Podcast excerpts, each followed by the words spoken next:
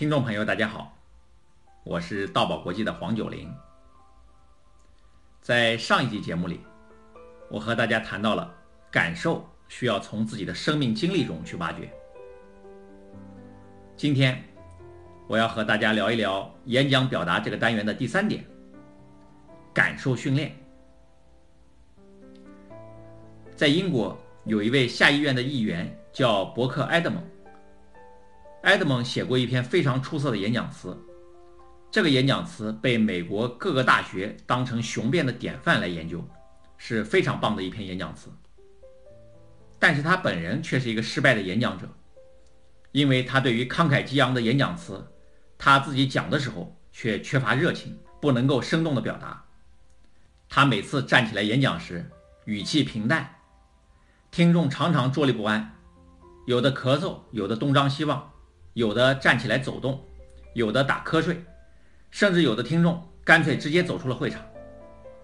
所以，埃德蒙就得到了“下议院的晚餐铃”这样一个绰号。我们在生活中也常常会发现，有些人很有文采，写出的文章特别漂亮，但是让他上台去演讲，你会发现他说话毫无生气，一点感觉也没有。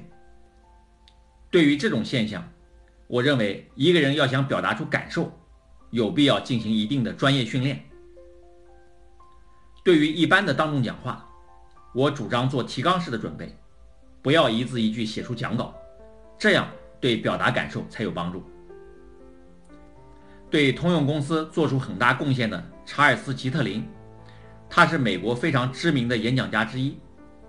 当别人问他：“你是不是写过演讲稿？”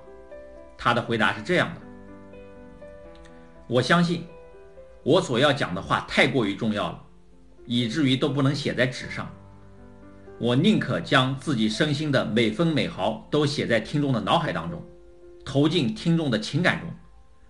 区区的一张讲稿，在我和我要感动听众的东西之间，并没有容身之地。不用讲稿，只要挖掘出自己对所讲内容的切身体会，在讲话中就比较容易表达出感受。在我们研宝当众讲话课中，有一节课叫五觉训练，是专门帮助学员把感受表现出来的一节课。通过这节课训练，学员的手势和肢体动作都能够更加放开。再配合让学员说自己亲身经历的特别有感受的事，就很容易在讲话中把感受表达出来了。这种表达感受的训练方法效果是非常明显的。而正式场合的讲话或演讲需要用讲稿，该如何处理呢？我首先要告诫大家，有稿演讲不要采用机械背稿的方式，这种方式特别容易导致演讲的失败。有一个叫凡斯·布须内的人，他是世界上最大的保险公司之一——平衡人寿保险公司的副总裁。他刚进公司的时候只是一名普通业务员，他做业务非常成功。进了公司才两年，就被安排在公司的大会上发言。这个大会有来自全美各地两千多名的公司代表，是一个规模非常大的会议。对于凡斯来说，这是一次提高自己声望的好机会。于是他开始写演讲稿，然后又在镜子面前演练了四十遍，每个词、每个手势、每个面部的表情都配合得天衣无缝、完美无瑕。他感觉非常满意。演讲那天，当他走上讲台时，突然他感觉一阵莫名其妙的恐慌袭上心头。他只说了一句：“我在本部门的职务时。”就想不起下句了。慌乱的时候，他后退了两步，想重新开始，但是脑子里边还是一片空白。他只好再退两步。这种后退，他一共重复了三次。这时候他已经退到舞台的边缘了。舞台的后面和墙之间有一个半米宽的夹缝。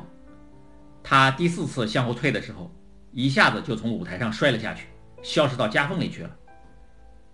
现场的观众看到这一幕，哄堂大笑，甚至有人笑得跌出了椅子，滚到过道上去了。自从公司创办以来，还从来没有人出现过这样尴尬的事情。凡斯觉得太羞愧了。他提出了辞职。凡斯的上司极力的挽留，并且帮助他恢复了自信心。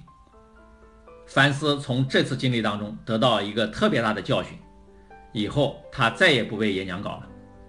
结果他反而成了公司里边数一数二的讲话高手，最后当上了公司的副总裁。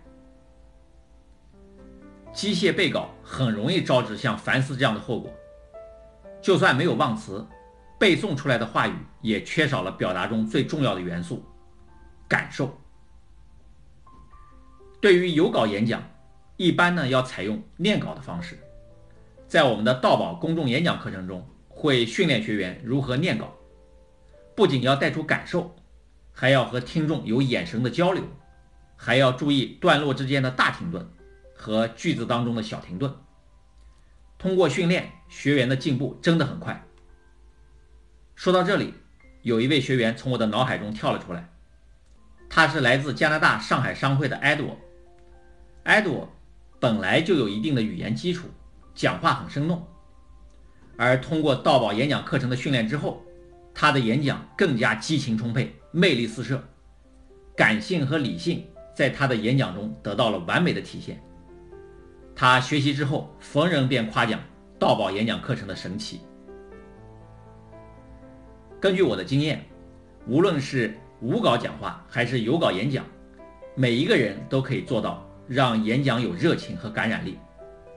这只需通过专业的训练就可以实现。好，到今天为止，演讲表达这个单元的内容就和大家分享完了。它们分别是：一、表达感受；二、挖掘感受；三、感受训练。好今天的节目就到这里。有意愿参加线上与线下演讲训练的朋友，可以搜索微信公众号“道宝国际”，或添加道宝客服微信“道宝九零”来了解详细的演讲培训信息。大爱能言，善道为宝。我们下一集节目再见。